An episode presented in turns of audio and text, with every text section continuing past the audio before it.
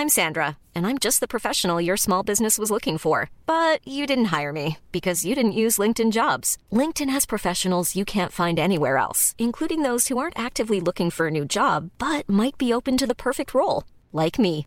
In a given month, over 70% of LinkedIn users don't visit other leading job sites. So if you're not looking on LinkedIn, you'll miss out on great candidates like Sandra. Start hiring professionals like a professional. Post your free job on linkedin.com/people today.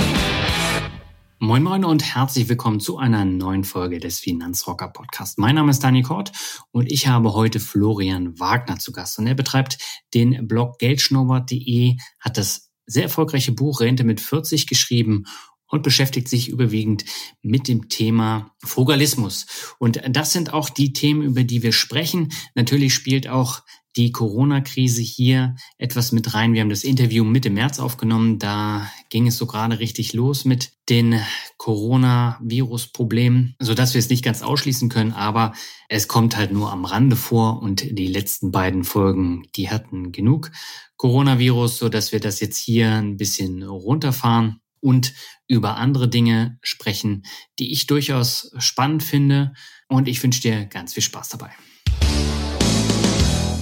Meine Leitung geht heute nach Stuttgart zu Florian Wagner. Er betreibt den Blog geldschnobber.de, hat das erfolgreiche Buch Rente mit 40 geschrieben und er sitzt heute am 20. März, wie sehr viele Menschen in Deutschland, in den eigenen vier Wänden fest. Florian, wie geht's dir heute und wie gehst du mit der Corona-Krise um? Danke für die Einladung erstmal, Daniel. Mir geht's sehr gut. Ähm, so wie wahrscheinlich alle anderen ähm, beobachte ich es mit ja, Spannung, positiv wie negativ. Man weiß nicht, wie es so weitergeht, aber ich versuche positiv zu bleiben und ja, das Beste draus zu machen. Momentan purzeln ja auch die Börsen von einem Tief zum anderen. Also das schwankt extrem. Heute geht es mal wieder ein bisschen hoch, aber Anfang der Woche ging es ordentlich runter. Wie hat denn dein Depot das mitgemacht und, und wie gehst du mit diesen Verlusten um, die du da auch hast? Ich habe den Großteil von meinem Vermögen wirklich in Aktien mhm. und ich kann dir nur den Stand von vor drei Tagen nennen, weil die letzten zwei Tage komme ich in mein OnVista-Depot gar nicht mehr rein. Aber ähm, genau, so der letzte Stand, da war die Gesamtdepot-Performance, glaube ich, bei minus 20 Prozent. Mhm. Ja, so in Absolutwerten, glaube ich, im letzten Monat 30.000 Euro nach unten. Das ist ja schon äh, eine ganz schöne Ansage. Da kommen wir ja gleich nochmal ähm, drauf zu sprechen. Ähm, du hast im letzten Jahr das Buch Rente mit 40, finanzielle Freiheit und Glück durch Frugalismus geschrieben. Das hatte ich ja damals auch bekommen und auch gelesen. Das ist ein wirklich gutes Buch.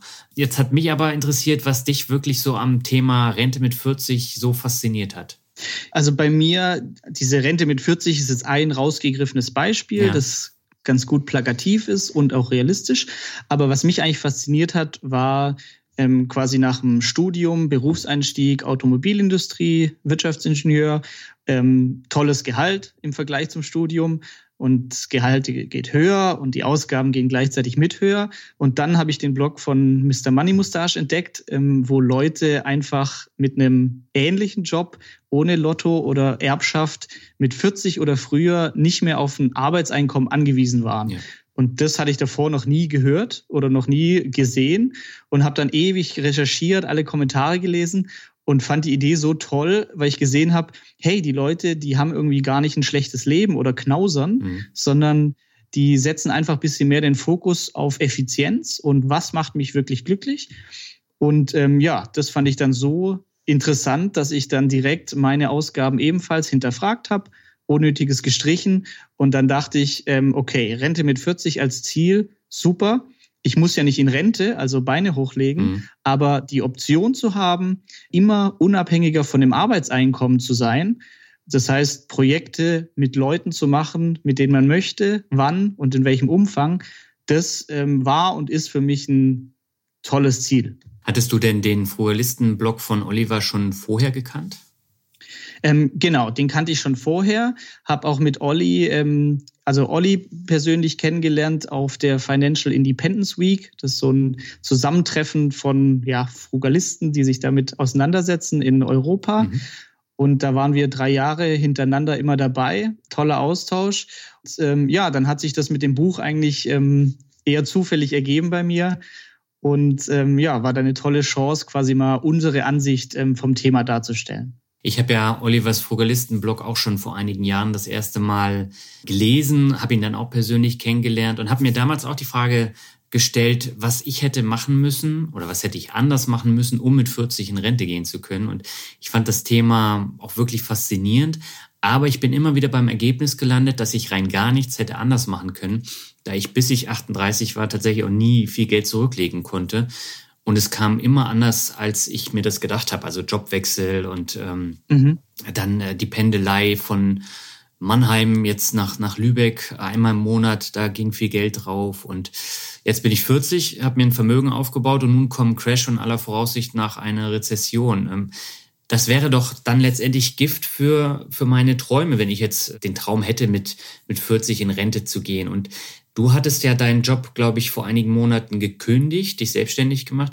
Wie passt das denn mit diesem Wunsch nach einer Rente mit 40 zusammen?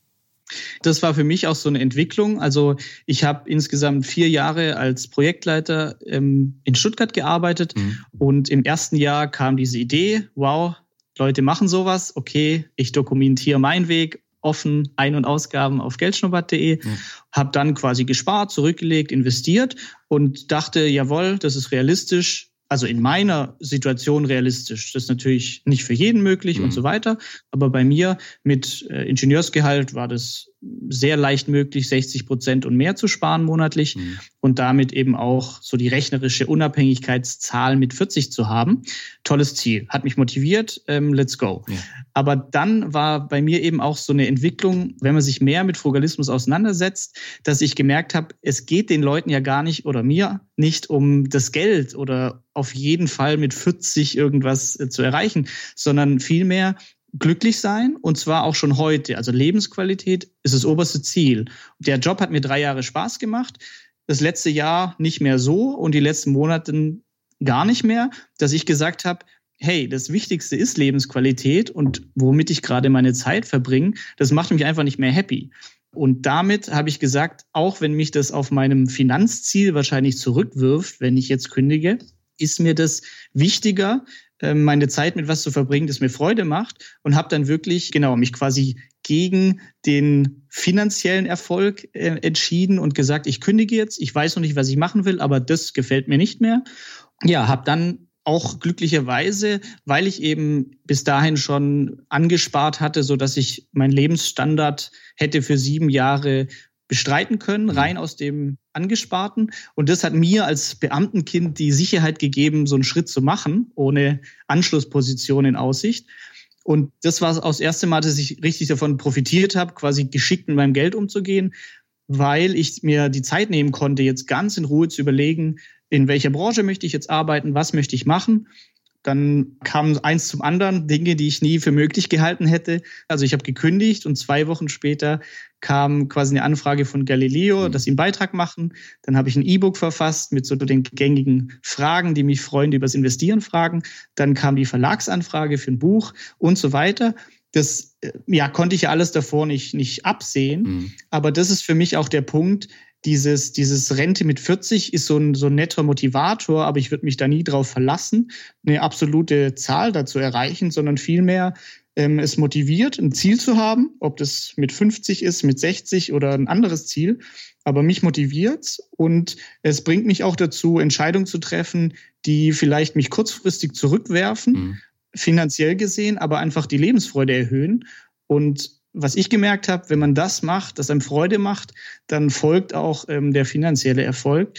Also ich habe dann jetzt nach eineinhalb Jahren Selbstständigkeit quasi das Gehalt schon höher als im Angestelltenjob erreicht. Mhm. Kann mir natürlich niemand sagen, dass es das für immer so ist, mhm. aber war für mich eine, eine tolle Erkenntnis, die ich nie für möglich gehalten hätte.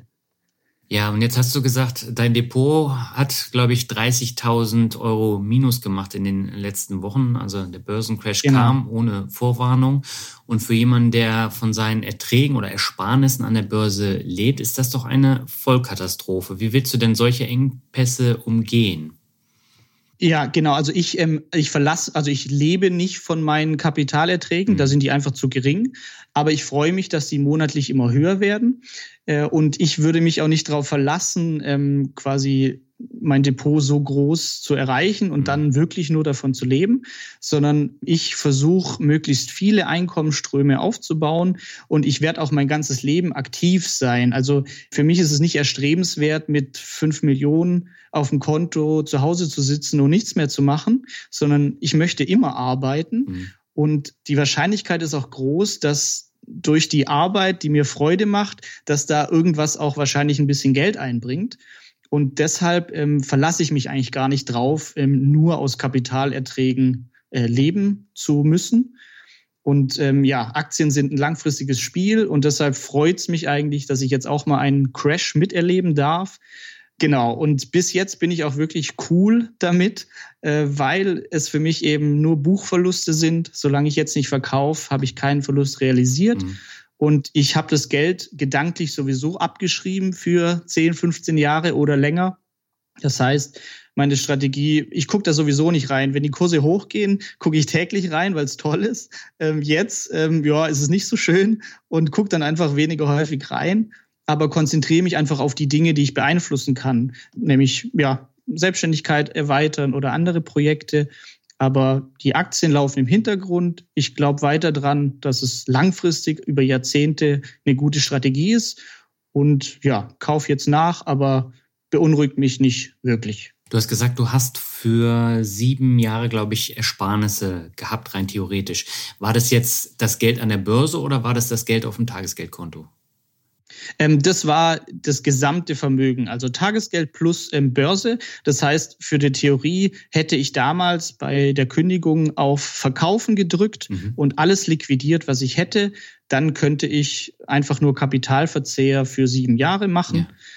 Genau. Und das war so meine, ja, meine Sicherheit. Aber ich habe natürlich auch, also die Kündigung, die passiert ja nicht von heute auf morgen. Mhm. Das überlegt man sich. Und als das der Gedanke so gereift ist, habe ich dann natürlich auch meine Cashquote hochgefahren und quasi nicht mehr monatlich ähm, weiter investiert in Aktien, sondern wollte einfach mehr Liquidität, weil ich schon wusste, vielleicht brauche ich das ein paar Monate. Aber der Crash, der hat jetzt an deinen Grundgedanken zur Rente mit 40 nichts geändert, oder? Nee, überhaupt nicht. Also Aktien sind auch nur ein kleiner Teil. Das ist ganz nett, um mhm. sein Vermögen zu erhalten. Ähm, auch wenn wir jetzt einen Crash haben, aber über 10, 20, 30 Jahre glaube ich da weiter dran. Aber quasi finanzielle Freiheit oder Vermögen richtig aufzubauen, sehe ich sowieso ETFs und Aktien nicht wirklich als den großen Treiber für mich, mhm. sondern das sind vielmehr ähm, äh, Hochrisikogeschäfte, also jetzt kein Glücksspiel, aber einfach ja, einfach mehr Risiko punktuell einzugehen, ob das jetzt eine neue Geschäftsidee ist oder eine Investition in eine Webseite. Aber solche Dinge bringen mich vom Vermögenszuwachs weiter und Aktien sind wirklich als ja, ganz langfristige Vermögenserhaltung gedacht. Das heißt, das Thema Humankapital steht bei dir in erster Stelle. An erster Stelle steht, ich will happy sein, weil okay. es, also das ist wirklich so ein guter, guter Punkt, auch wenn man irgendwie viel spart dann ist es gut, sich zu sagen, hey, es kann morgen vorbei sein. Und dann möchte ich mir nicht sagen, ach, hätte ich mal mehr gelebt, hätte ich mal heute mehr ausgegeben. Äh, genau, das heißt an erster Stelle, ich will einfach ja eine, eine gute Zeit haben, Dinge machen mit Freude. Und ähm, dadurch, nach der Kündigung, hat sich die Lebensqualität dann auch wieder extrem verbessert, so dass ich jetzt eigentlich schon ja, so das Gefühl von finanzieller Freiheit habe, auch wenn ich weiß, ich muss noch Geld verdienen und so weiter. Aber ich mache wieder die Dinge, ja, die einfach viel Freude machen. Das heißt aber im Umkehrschluss, du schreibst es im Buch auch, finanzielle Freiheit heißt für dich nicht, du hast so viel Geld auf dem Konto, dass du den ganzen Tag die Füße hochlegen kannst, sondern das ist einfach dieses Glücksgefühl, einfach was, was da mit dieser Unabhängigkeit zusammenhängt.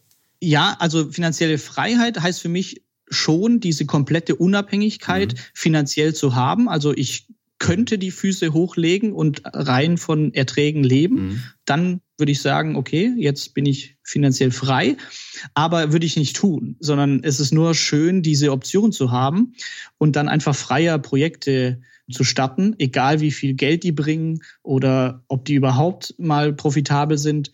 Das ist für mich immer noch erstrebenswert. Mhm. Ja, jetzt ist quasi, ich mag diesen Prozess auch schon, wie quasi die, diese finanzielle Unabhängigkeit jeden Monat etwas höher wird. Das heißt, wenn irgendwelche Einkommensströme steigen, baut man sich ja was auf und die Unabhängigkeit von dem, von dem Arbeitseinkommen wird, wird immer weniger. Und diesen Prozess mitzumachen, ähm, ja, macht mir einfach viel, viel Spaß. Dann lass uns mal ein bisschen mehr über das Buch sprechen. Du hast ja verschiedene Menschen interviewt, die zum Großteil auch schon bei mir im Podcast zu Gast waren. Also ich glaube Tim Schäfer, Vincent von Freaky Finance, Natascha von Madame Moneypenny, ähm, mhm. ganz viele unterschiedliche Personen und auch ein paar, die überhaupt nicht bekannt sind. Ähm, und die erzählen, wie sie ihren Weg gegangen sind. Wie hast du daraus dann das Gesamtbuch gemacht? Was war so der Leitgedanke? Als mich der Verlag angefragt hatte, also die hatten das E-Book gelesen mhm. und gesagt, oh, das hat uns ganz gut gefallen, möchtest du ein Buch über Frugalismus machen? Und witzigerweise hatte ich drei Monate zuvor ähm, schon den Olli von Frugalisten gefragt, hey Olli, lass doch mal ein Buch schreiben, mhm. weil die Medien haben das irgendwie immer noch nicht so verstanden, was wir eigentlich damit meinen. Dann hat er aber gesagt, ach, jetzt mit Tochter und gerade nicht so viel Zeit ähm, okay. Und dann kam die Verlagsanfrage und das war für mich dann toll, weil ich dachte, ja super, jetzt haben wir quasi die Chance, einmal unsere Sicht der Dinge darzustellen mhm. und die, wie quasi die Leute, die wirklich auf der Financial Independence Week ähm, sind oder sich wirklich viel damit auseinandersetzen, das Thema sehen. Und ähm, ja, dann habe ich eben viel mit Olli schon gesprochen, um ein gutes Konzept für das Buch zu machen. Und das Wichtige war mir, ich wollte quasi die, die sehr liberale ähm, Meinung über Frugalismus rüberbringen, nämlich dass Frugalismus für uns eigentlich nur heißt, wir wollen das bestmögliche Leben für uns schaffen. Mhm. Und das komplett subjektiv ist. Der eine ist happy mit ähm, 40.000 Euro Job und Fußballtrainer und im Narrenverein. Ja. Und der andere ähm, ist happy mit 130.000 Euro und einem Porsche, wie auch immer. Also ganz subjektiv mhm. und auch gar nicht ein Anspruch, das ist fugalistisch, das nicht, sondern sobald ich einfach sehr schätze, wie ich mein Geld ausgebe, wie ich meine Zeit verbringe, dann ist es in meinen Augen frugalistisch. Und die Vorurteile kenne ich mittlerweile sehr gut durch die Medienberichterstattung. Das heißt, mit dem Buch wollte ich dann eben auch diese typischen Vorurteile einfach durch Praxisbeispiele entkräften, mhm. indem ich nämlich in diesen Interviewpartner für das Buch so rausgesucht habe, dass ich möglichst viele Facetten von Leuten, die es geschafft haben, abbilde. Das heißt, wie du gesagt hast, Natascha mhm. als Frau Unternehmerin hat so die Freiheit erreicht. Ja, Vincent Freaky Finance als Angestellter, der trotz Freiheit noch weiterarbeitet, mhm. ähm, weil das ja auch nicht heißt, wenn ich frei bin, muss ich kündigen. Und dann eben auch eine Familie mit Kindern. Das ist auch immer so, ja, wenn die Kinder kommen, dann geht es ja nicht. Ja, äh, kannst du so sagen, aber hier sind drei Beispiele, die haben es gemacht. Mhm. Ob man das will, ist ja eine andere Frage. Genau, und das war mir einfach wichtig, einfach verschiedene ähm, Möglichkeiten zu zeigen und auch klar zu machen, es geht nicht darum, dass jeder mit 40 seinen Job verlässt. Mhm. Wenn ich äh, Krankenschwester bin und leider viel zu schlecht bezahlt werde in Deutschland, dann ist es nicht realistisch, mit 40 unabhängig zu sein. Mhm. Aber dann sind andere Ziele realistisch. Also auch dann profitiere ich davon, wenn ich mein Geld sinnvoll einsetze für Lebensfreude und lerne zu investieren. Mhm. Und die ganzen unterschiedlichen Facetten, wie wir Geld nutzen können, um unser Leben individuell besser machen zu können, das wollte ich ja möglichst mit Praxisbeispielen unterschiedlicher Art in dem Buch ausdrücken. Und du hast ja schon gesagt, ähm, das ist über den Econ Verlag veröffentlicht worden. Also das ist auch ein großer, renommierter Verlag. Ähm, hast du dadurch Vorteile gehabt, dass du das Buch über einen Verlag veröffentlicht hast? Ja, bei mir war das eben auch eine neue Erfahrung und dadurch, dass ich ja gar nicht vorhatte, das Buch zu schreiben, ähm, hatte ich auch nicht überlegt, mache ich es jetzt mit Verlag oder ohne, ja. sondern der Verlag kam einfach auf mich zu, hat gefragt und ich dachte, oh toll, äh, ich habe jetzt noch keinen Anschlussplan nach dieser Kündigung, mhm. äh, ich habe auch Lust auf das Thema, okay, lass mal machen. Und habe dann eben auch mit äh, Leuten gesprochen, die eben schon mit einem Verlag veröffentlicht haben und ähm, aus welchen Gründen es sich eigentlich lohnt, sowas. Ja. Und der Hauptgrund, ähm, also was ich schnell gelernt habe, ist, wer Geld verdienen möchte, der muss ja Harry Potter schreiben, aber mit so einem Standardwerk, da muss man doch einige veröffentlichen über einen Verlag, dass man da ähm, es zu nennenswerten Einnahmen schafft. Das heißt, das Geld ist auf jeden Fall nicht der, der Treiber dafür, aber was mein Haupt Hauptpunkt war, ich wollte neue Dinge lernen. Für mich war das wieder eine Chance. Mhm. Ich sehe mal, wie so ein Verlag arbeitet, ähm, wie das alles abläuft. Und ähm, ja, deshalb, also für Reputation, für neue Erfahrungen habe ich mich dafür entschieden. Und im Nachhinein, genau kann ich auch sagen, also das habe ich auch in einem Blogartikel mal zusammengefasst, also wenn man rein das Monetäre im, im Sinn hat, mhm. dann macht es mehr Sinn, selbst ein Buch zu veröffentlichen über Amazon. Das ist ja heute sehr, sehr einfach, weil ich mir die Leistungen, die auch ein Verlag bietet, quasi selber einkaufen kann. Also ich hatte einen sehr tollen Lektor, mhm. der mich einfach ja sprachlich unterstützt hat und wo ich selber noch viel gelernt habe. Der arbeitet aber selbstständig. Das mhm. heißt, den kann ich auch beauftragen, wenn ich ohne einen Verlag das Buch mache. Mhm. So Dinge wie Covergestaltung, Grafik und so weiter kann ich ebenfalls einkaufen. Was der große Vorteil vom Verlag ist, meiner Erfahrung nach, ist, ähm, sind die Pressekontakte. Ja. Also da geht dann diese Buchvorschau an 1500 Medienunternehmen raus und ja, ich habe Interviews mit NTV oder Arabella Kiesbauer Talkshow. Mhm. Solche Sachen, die hätte ich nicht ähm, bekommen, wenn ich da auf eigene Faust ähm, an Türen geklopft hätte. Mhm. Das heißt, diese Pressekontakte ist ein, ist ein großer Vorteil von dem Verlag und einfach Reputation, weil es dann doch für, für Qualität steht, wenn ein ja, Verlag da dahinter steht. Ja, also ich muss jetzt aus der Sicht des Self-Publishers sagen, also bei Amazon veröffentlichen ist äh, auf dem Papier immer sehr einfach. Aber mhm. dann tatsächlich auch sichtbar zu bleiben, das ist nahezu unmöglich, wenn du nicht irgendeine Plattform hast, die wirklich auch eine Reichweite hat, weil äh, auf Amazon wird so viel veröffentlicht und auch so viel Schrott, ja.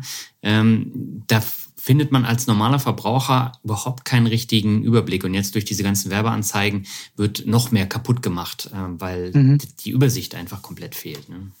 Das stimmt, genau. Diese Reichweite, die du ansprichst, das war für mich auch so ein Learning, dass ähm, ja das Verlagswesen quasi digital noch nicht so weit ist, wie man vielleicht denkt. Mhm. Und auch bei mir quasi die Hauptbuchverkäufe durch die Reichweite vom Blog zustande kam. Ähm, genau, also auch so ein, so ein Auftritt dann in der Talkshow oder auch ein, ja, in der Zeit ein Artikel hat einen viel kleineren Effekt, als ich anfangs dachte, mhm. auf Verkäufe oder Besucherzahlen. Das ist immer nett und klingt toll, aber so wirklich an, ja, wenn ich Bücher verkaufen möchte, sind solche Dinge, wie du hast, ein toller, angesehener Blog mit Reichweite viel, viel mehr wert, ähm, ja, als so die klassischen Medien, habe ich gemerkt. Hatte denn das Buch einen Effekt auf deinen Blog und auf das Einkommen über den Blog? Ja, indirekt, ähm, also nicht direkt das Buch, aber durch die Interviews, die mit dem Buch einhergingen, kamen dann eben doch viele nützliche Links auf, auf die Geldschnurrbart-Seite. Mhm. Und da ich ja jetzt selbstständig im Bereich Suchmaschinenoptimierung bin, merke ich dann natürlich schon den Effekt, wenn, wenn große Nachrichtenseiten dann mehr verlinken. Mhm. Das heißt, dadurch kamen einfach mehr Besucher auf den Blog und dadurch ähm, sind auch die Einnahmen gestiegen. Jetzt hast du ja eben schon mal die Leute angesprochen, die du interviewt hattest. Das sind ja durchaus spezielle Charaktere jetzt, so ein Tim Schäfer oder so ein, so ein Vincent von Freaky Finance. Die sind ja nicht so wie so der normale Angestellte. Mhm. Gab es denn da in den Interviews konkrete Ratschläge oder Argumente, die du aus den Gesprächen rausgezogen hast und die wiederholt auch äh, kamen? Ja, genau, das, das habe ich mich auch gefragt. Quasi kann ich so ein Muster erkennen aus, aus, diesen, aus diesen Menschen.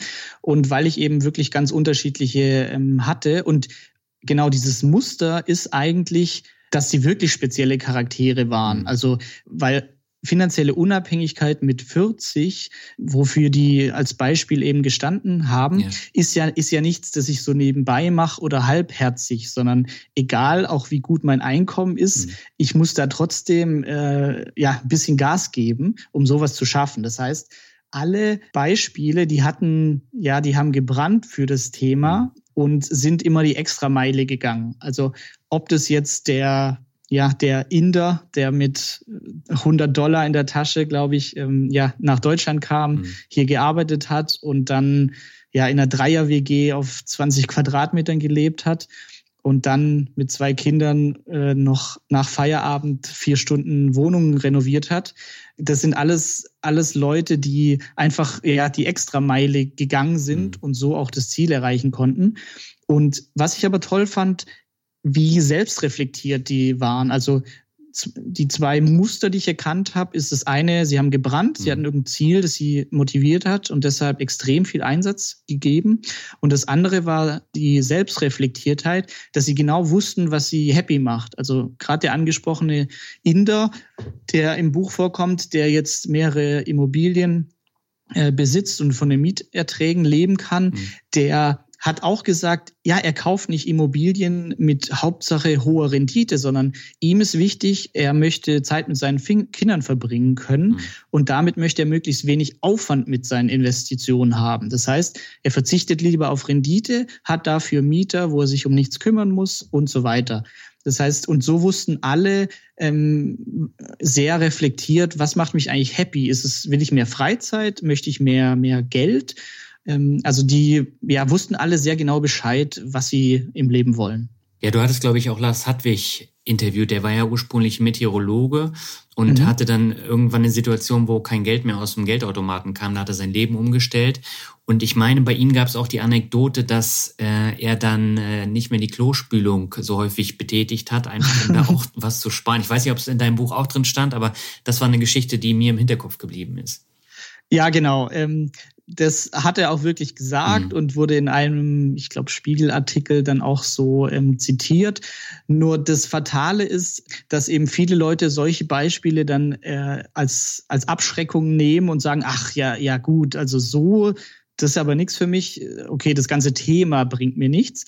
Nur Lars hat auch gemeint, ja, er hatte eine Phase, wo er, wo er es übertrieben hat. Und das waren so Beispiele aus dieser Phase, mhm.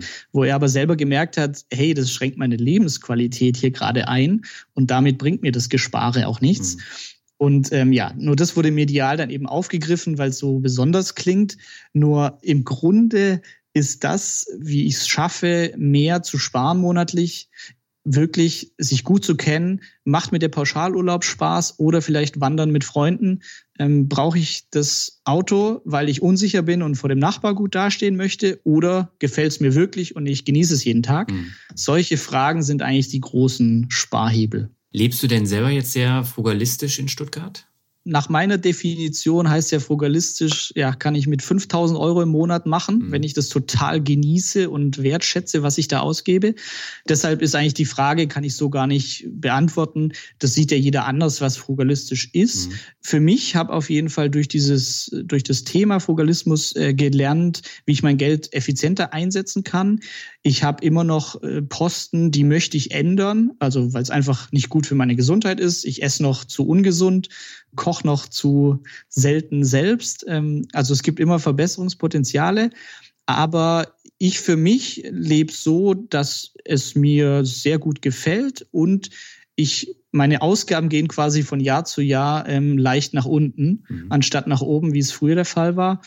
Und ja, das ist einfach so ein, so ein Zeichen, dass ich mich da immer noch weiterentwickle. Wie sieht denn deine persönliche Asset Allocation aus? Ich glaube, du legst komplett passiv an, oder? Also ich habe da auch so eine Evolution ähm, durchgemacht. Äh, genau, also mit 15 die ersten Aktien gekauft, ohne Ahnung zu haben, ähm, schön auf die Schnauze gefallen, nach sechs Monaten mit Verlust verkauft, äh, so ein Scheiß. So, und dann die ganze Chose mal während dem Studium noch ein bisschen näher betrachtet und gemerkt, okay, ähm, du kannst den Markt nicht wirklich schlagen langfristig, deshalb breit gestreut in ETFs ganz passiv. Mhm. Und ähm, ja, toll gemacht, ähm, alles da rein und dann aber gemerkt, hey, das ist extrem langweilig, wenn man das, wenn man das vernünftig macht. Ja. ja? Also wenn ich das vernünftig mache, genau, ist es langweilig. Und dann gibt es ein tolles Buch ähm, von MG DiMarco, Millionär Fastlane. Mhm wo ich mich ein bisschen ertappt gefühlt habe, der nämlich sagt, ähm, die meisten Leute sind auf dem Gehweg unterwegs und das heißt, können Rechnung nicht bezahlen, machen Konsumschulden, wissen nicht, wie man investiert und so weiter. Dann gibt's die Leute auf der rechten Spur, die sind schon viel weiter, die wissen, a, nicht alles auf dem Sparbuch, sondern auch investieren, investieren nicht als wilde Zockerei, sondern passiv in ETFs. Viel besser als der Gehweg, aber es ist immer noch die rechte Spur, was ich auch damit meine, mit, das ist gut zu Vermögen zu erhalten. Mhm. Aber es ist nicht die Fast Lane, die er auch beschreibt und dann einfach von Unternehmern spricht, die, die gezielt Risiken eingehen. Und ich habe auch ein Beispiel im Buch von jemand, der Unternehmensberater war und dann ganz gezielt all seine monatliche Sparrate in eine Einzelaktie gesteckt hat. Und ähm, der hatte dann, weiß ich nicht, glaube ich, 120.000 Euro grob mhm. in diesem Unternehmen. Er hat sich sehr damit beschäftigt und ähm, ja, der Plan ging auf. Da wurde dann vier Jahre später gab es da einen Boom und er war bei über einer Million finanziell frei, mhm. hat seinen Job gekündigt. Super.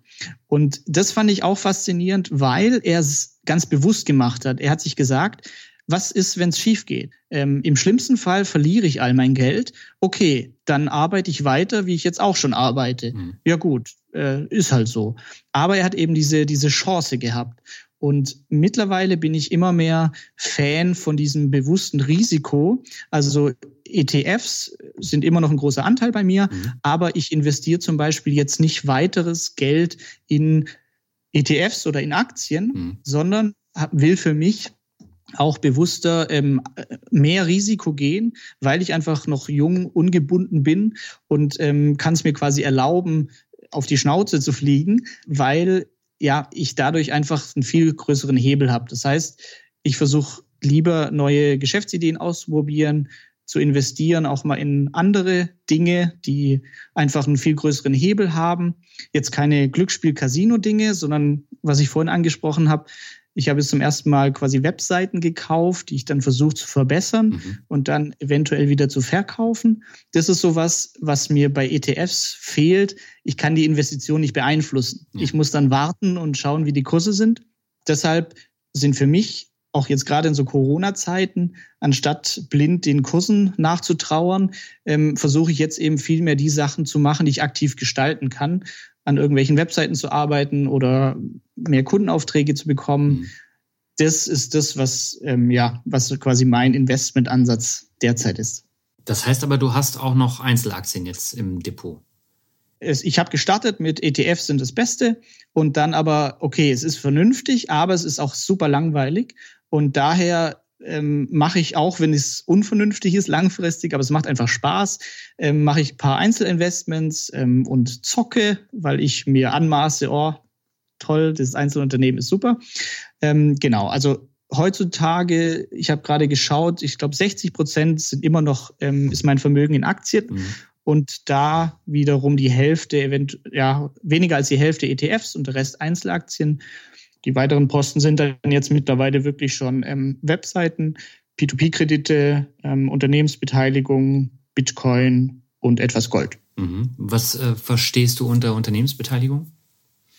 Das sind zwei Sachen. Das eine war, ich habe auf der auf einer ähm, Crowdfunding-Plattform investiert, Seedmatch, mhm. in ein Software-Startup.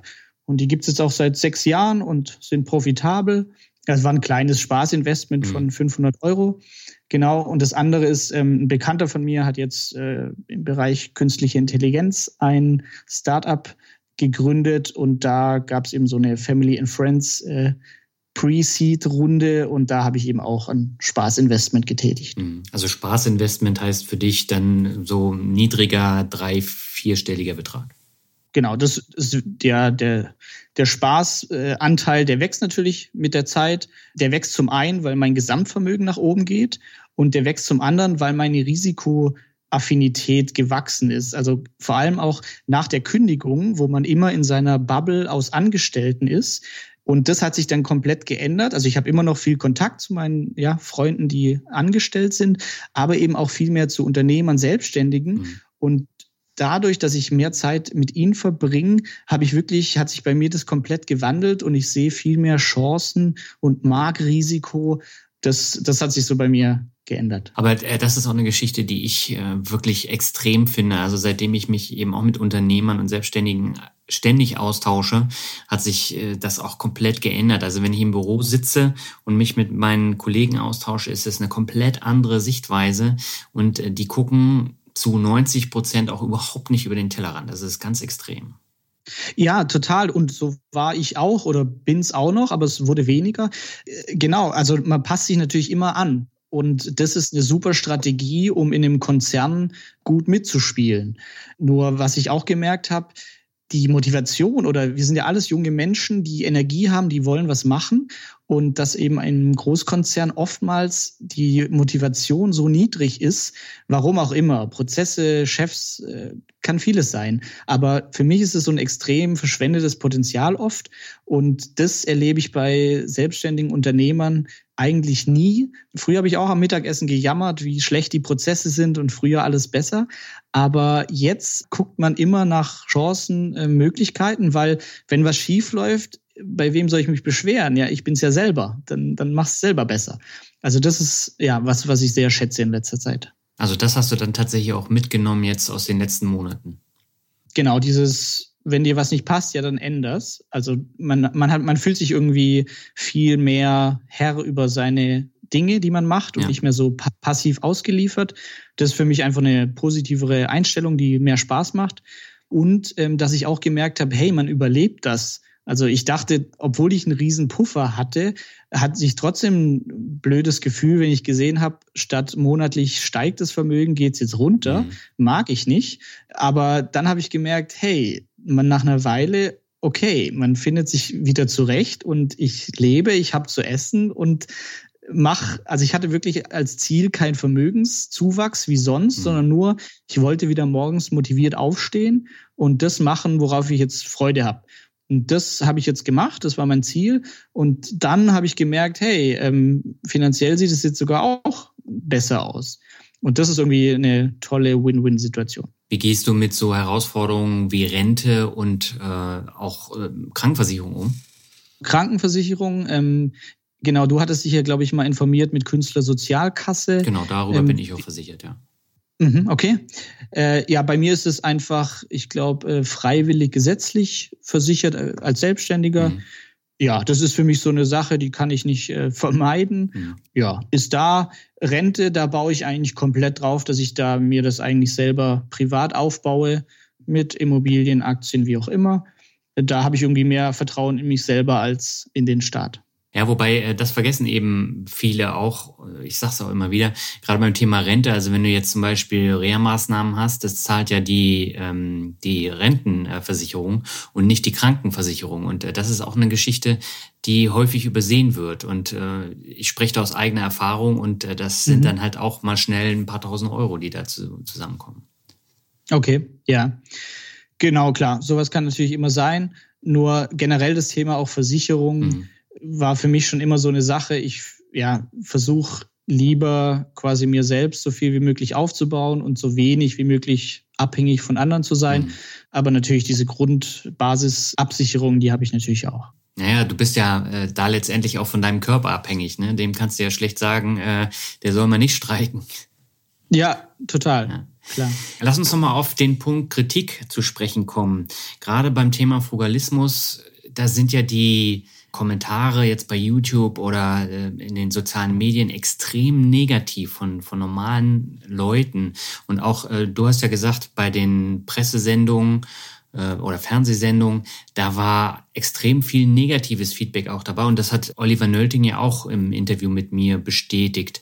Wie, wie kommt das, dass das so häufig negativ ist?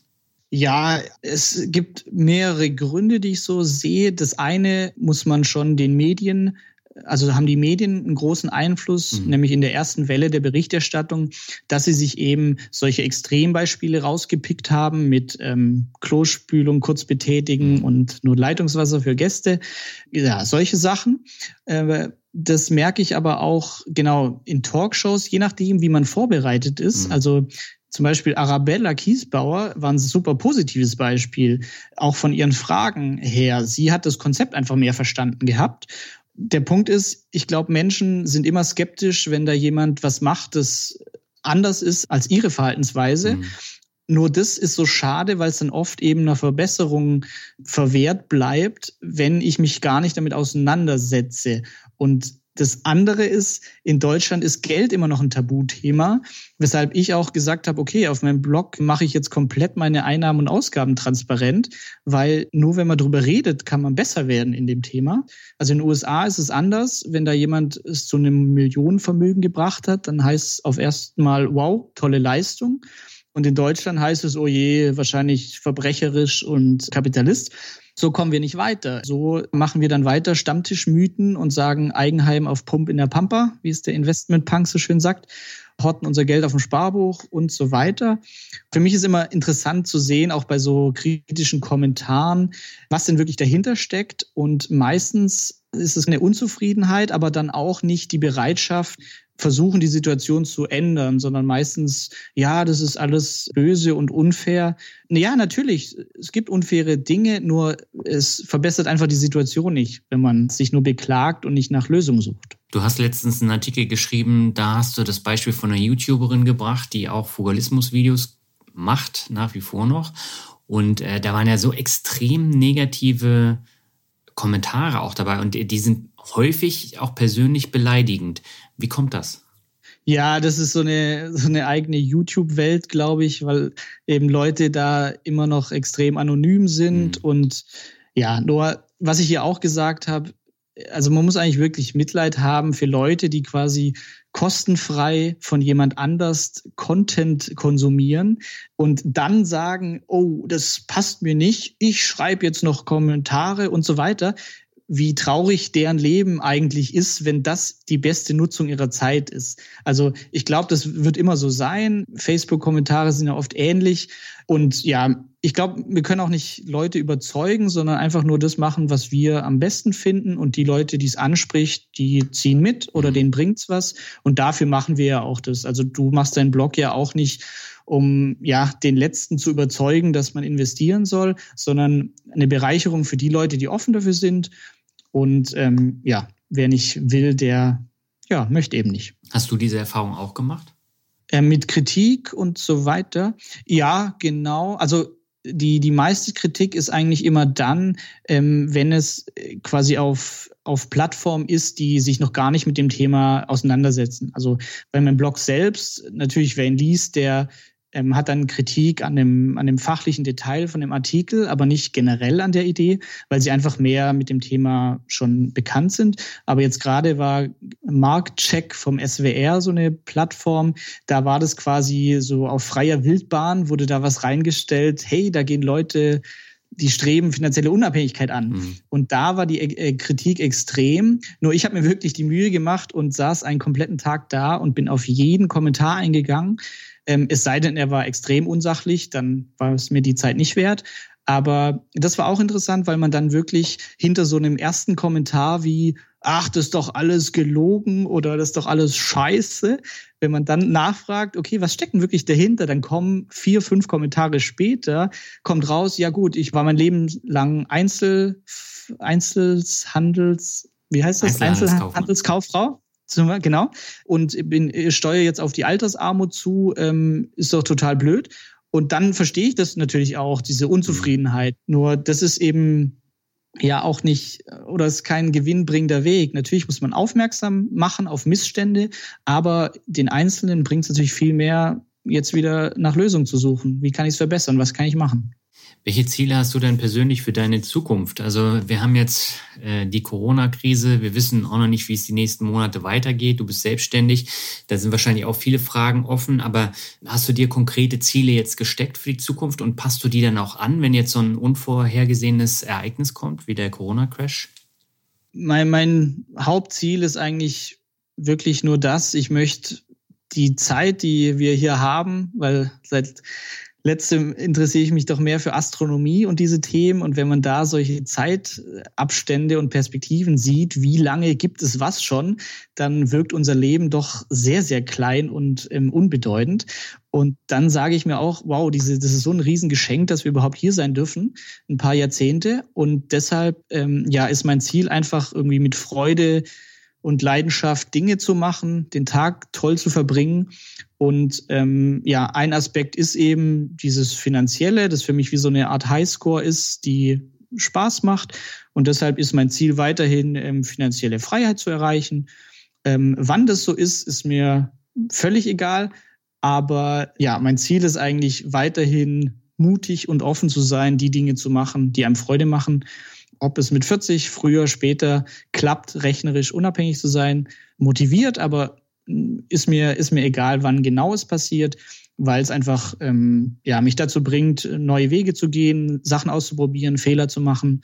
Und das bringt mir wiederum viel Freude. Kannst du dir denn vorstellen, nochmal in ein Angestelltenverhältnis zu gehen? Immer weniger, nicht generell, weil angestellt sein ähm, ich da da was dagegen habe, sondern also wenn dann wäre das quasi in einem Startup mit wenig Leuten, mhm. aber in einem größeren Konzern ähm, ja kann ich mir nicht vorstellen, eine Position zu haben, die mich äh, ja die mich ausfüllen würde, weil ja ich einfach diesen diesen Gestaltungsspielraum schätze, den man hat, wenn man als Einzelunternehmer oder mit wenigen Mitarbeitern unterwegs ist. Man ist einfach viel schneller, kann viel mehr Dinge ausprobieren, schneller, schneller handeln. Deshalb ähm, ja, kann ich mir es nicht vorstellen, derzeit ähm, angestellt in einem großen Unternehmen wieder zu sein. Ja, Florian, dann würde ich sagen, dann lass uns zum Abschluss nochmal zum Word Shuffle kommen. Das heißt, ich nenne dir ein paar Begriffe, du sagst einfach, was dir dazu einfällt. Und ich würde beginnen mit dem Begriff Schwabenland. Schwabenland, ähm, ja, leckeres Essen, eine gute Mentalität der Menschen. Also meine Großeltern kommen aus ähm, Ludwigsburg bei Stuttgart. Viele, viele Tugenden, die ich sehr schätze, also Pünktlichkeit, ähm, Ehrlichkeit, direkt, ähm, so ein bisschen pedantisch manchmal, aber im positiven Sinn, perfektionistisch. Genau, trotzdem habe aber auch ich äh, Kritik an einigen ähm, Schwaben. Schwabenlebensgewohnheiten, nämlich, dass man sich trotzdem so Dingen verwehrt wie, hey, vielleicht ist das Eigenheim auf Pump in der Pampa ähm, finanziell gesehen gar nicht die beste Entscheidung, auch wenn wir es schon immer so machen. Genau, das heißt, da so ein bisschen mehr Offenheit und ansonsten aber ein sehr sympathisches Volk. Okay. Der nächste Begriff ist Galileo. Ja, Galileo für mich eine interessante Erfahrung, der, der Dreh mit dem Galileo-Team, wie das überhaupt abläuft. Mhm. Und auch, ja, dass man wirklich, wir haben acht Stunden gedreht und nachher kam ein Beitrag von, ich glaube, so sieben Minuten war mein Anteil. Also das zu sehen, ähm, habe ich erstmal gelernt ähm, oder Hochachtung vor dem Team, das da ja jeden Tag äh, in Massenproduktion solche Dinge erstellt. Mhm. Deshalb interessante Erfahrung, wie sowas abläuft. Okay. Der nächste Begriff, jetzt bin ich mal gespannt, was kommt. Ähm, Bang Your Head Festival. Bang Your Head Festival, sehr gut. Ja. Äh, dachte ich mir schon, hätte ich mir denken können.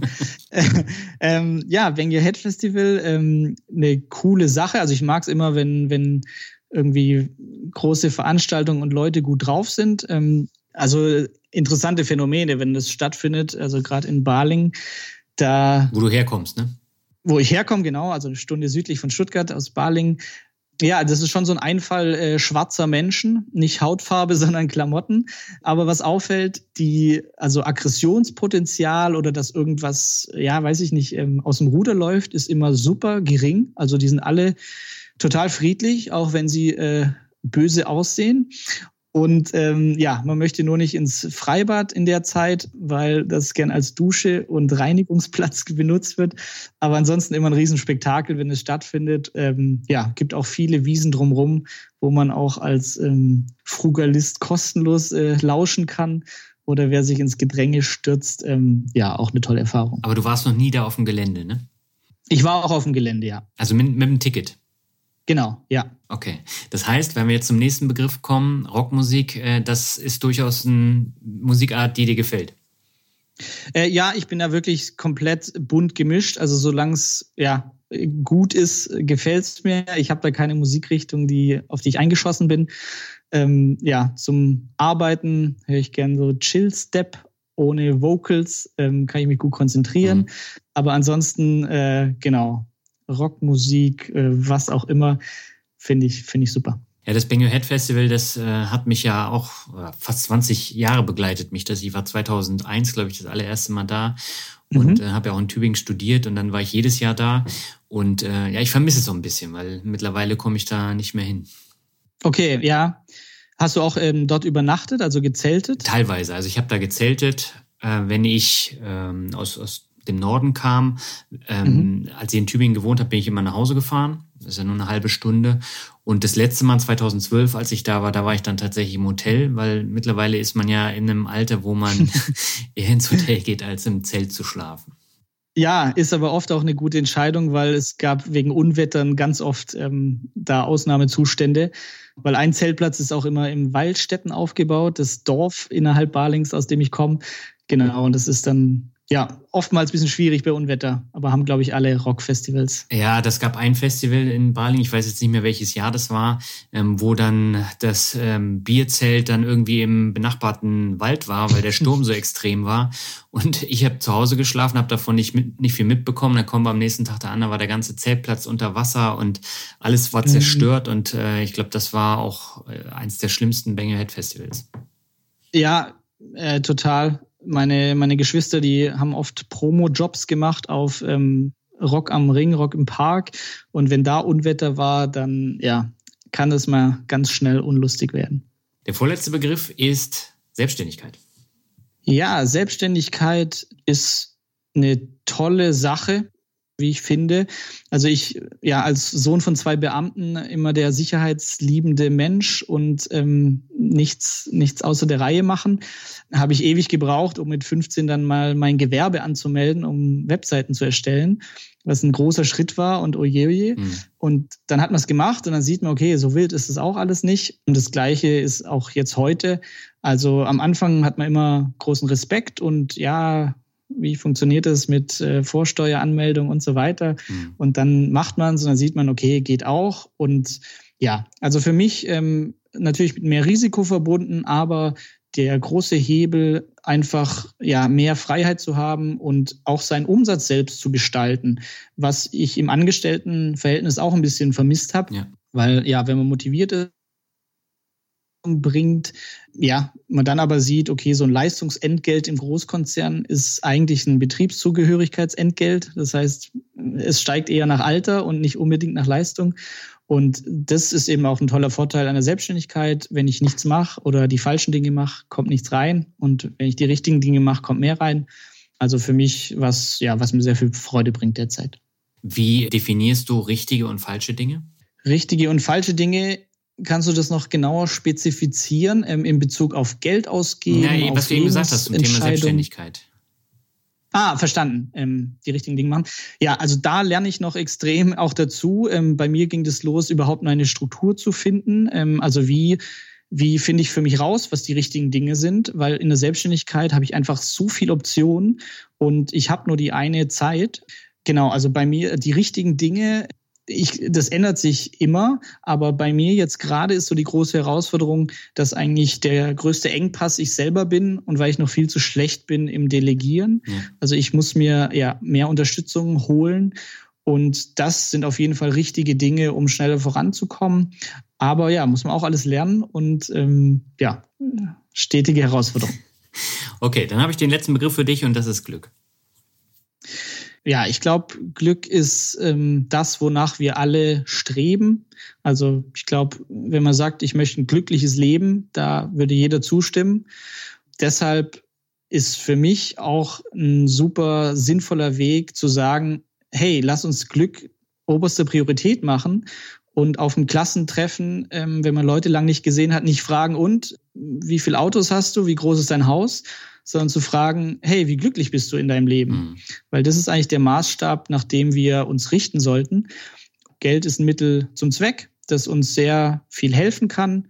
Habe ich vor kurzem gehört, notwendige Bedingung, aber keine hinreichende Bedingung für Glück. Und ähm, ja, deshalb Glück für mich als oberste Priorität und Geld als Mittel zum Zweck, um in dem Bereich noch mehr Freiheiten zu haben. Sehr schön. Florian, ich danke dir herzlich für das Interview. Da waren einige wirklich interessante Sichtweisen auch dabei und ich bin gespannt, wie das ankommt. Ja, ich danke dir, Daniel. Sehr viel Spaß gemacht. Soweit das Interview mit Florian Wagner. Auch das war wieder eine Folge, die mir viel Spaß gemacht hat. Ich bewundere Florian durchaus für den Weg, den er da gegangen ist in den vergangenen Monaten, auch wenn es jetzt gerade durch das Coronavirus auch etwas äh, schwieriger wird. Aber ich bin der festen Überzeugung, dass Florian diese Klippen auch umschiffen wird. So, und ich habe äh, ganz am Ende noch zwei Bewertungen für dich. Die erste stammt von TS Rockt auch. Und er schreibt Deutsche Euroshop. Hallo Daniel, ich genieße seit einigen Jahren deinen Podcast und höre die Folgen stets bis zum Ende. Dein Podcast mit den Vertretern der deutschen Euroshop fand ich dabei sensationell und einer der besten. Er gewährte einen Blick in die Tätigkeit und Steuerung einer Aktiengesellschaft gepaart mit anschaulich erklärten Kennzahlen. Hiervon würde ich mir gerne mehr wünschen. Bedauerlicherweise hatte man ab und zu den Eindruck, dass die deutsche Euroshop deine Plattform als IR-Tour verstanden haben. Aufgrund der aktuellen Veröffentlichung kann man nur feststellen, dass die Gesellschaft ihre Dividendenpolitik in 2020 nicht nachkommen werden kann. Daher für mich vorerst kein Kauf. Fühle dich aber bitte motiviert, mehr in diesem Format zu bringen. Beste Grüße, Thorsten. Ja, Thorsten, erstmal herzlichen Dank für die tolle Bewertung und es freut mich, dass dir die Folge gefallen hat. Und ich habe einiges an positiven Feedback zu dieser Folge bekommen. Leider Gottes waren die Downloadzahlen zum einen wegen der Corona-Krise, zum anderen natürlich auch wegen des Themas sehr schlecht. Also es war durchaus die schlechteste Folge in den vergangenen zwei Jahren aber hat sich dann langfristig auch nochmal so ein bisschen stabilisiert. Trotzdem sind die Zahlen nicht gut gewesen. Deswegen gehe ich davon aus, dass so eine Folge halt nicht nochmal wirklich gewünscht wird. So gern ich das auch machen würde, aber es bringt ja nichts, wenn ich da nur einen kleinen Teil der Hörerschaft anspreche und äh, viele das eben nicht interessiert. Und deswegen denke ich nicht, dass solche Unternehmenspodcasts künftig gefragt werden. Das zweite Problem war natürlich beim Thema Deutsche Euroshop der Crash, der dann äh, genau da in die Veröffentlichungszeit reinspielte. Und einen Tag nach Veröffentlichung der Podcast-Episode hat dann die Deutsche Euroshop die Dividende komplett gestrichen für dieses Jahr. Und das sind natürlich Sachen, da hat man dann als Podcaster keinen Einfluss, zumal ich da wirklich auch großzügig planen muss, weil man muss den Termin finden, das dauert einige Zeit, äh, dann muss man das dann noch bearbeiten und man muss hinfahren, weil gerade jetzt mit den beiden Vorständen hätte eine Telefonkonferenz nichts gebracht. Das hatte ich ja auch angedacht. Aber ich bin der Meinung, es ist eine gute Folge bei rumgekommen, auch wenn man ab und zu natürlich den Eindruck hatte, dass die deutsche Euroshop da ein bisschen Werbung gemacht hat. Aber ich finde es völlig normal, wenn man äh, Unternehmenschef ist, möchte man natürlich Werbung auch für sein Unternehmen machen. Ich halte vom Unternehmen nach wie vor eine Menge, bin selber nicht investiert, äh, sondern bin bei der amerikanischen Konkurrenz investiert, die ja genauso gefallen ist. Und von der Erklärung der Kennzahlen und wie man sie nutzt, war die Folge sehr, sehr wichtig. Und naja, vielleicht mache ich irgendwann nochmal so eine Special-Folge, wenn ich die Möglichkeit habe, nochmal einen Vorstand zu interviewen. Vielen Dank auf jeden Fall für deine Bewertung. Und die zweite und letzte stammt von Tramper14 und er schreibt Folge 149. Diese war wirklich sehr gut und erfrischend und macht Lust auf mehr. Das ist die Folge mit dem Reiche gewesen. Für mich war sie auch sehr erfrischend und sehr gut, weil es halt ein komplett anderes Thema war. Finanzen haben natürlich da auch immer wieder eine Rolle gespielt. Ja, mal gucken. Also Mixtape wird es auf jeden Fall weitergeben. Wann das nächste kommt, weiß ich jetzt noch nicht. Ich habe noch keins geplant, weil ich einfach noch keinen so spannenden Gast gefunden habe wie Tim. Aber es wird mir bestimmt mal wieder einer vor die Nase laufen. Damit bin ich am Ende angekommen. Die nächste Folge gibt es in einer Woche. Dann habe ich eine Frau zu Gast und äh, das wird eine Hörerfolge. An dieser Stelle erstmal herzlichen Dank für deine Aufmerksamkeit. Ich wünsche dir alles Gute, bleib gesund. Bis dann. Ciao.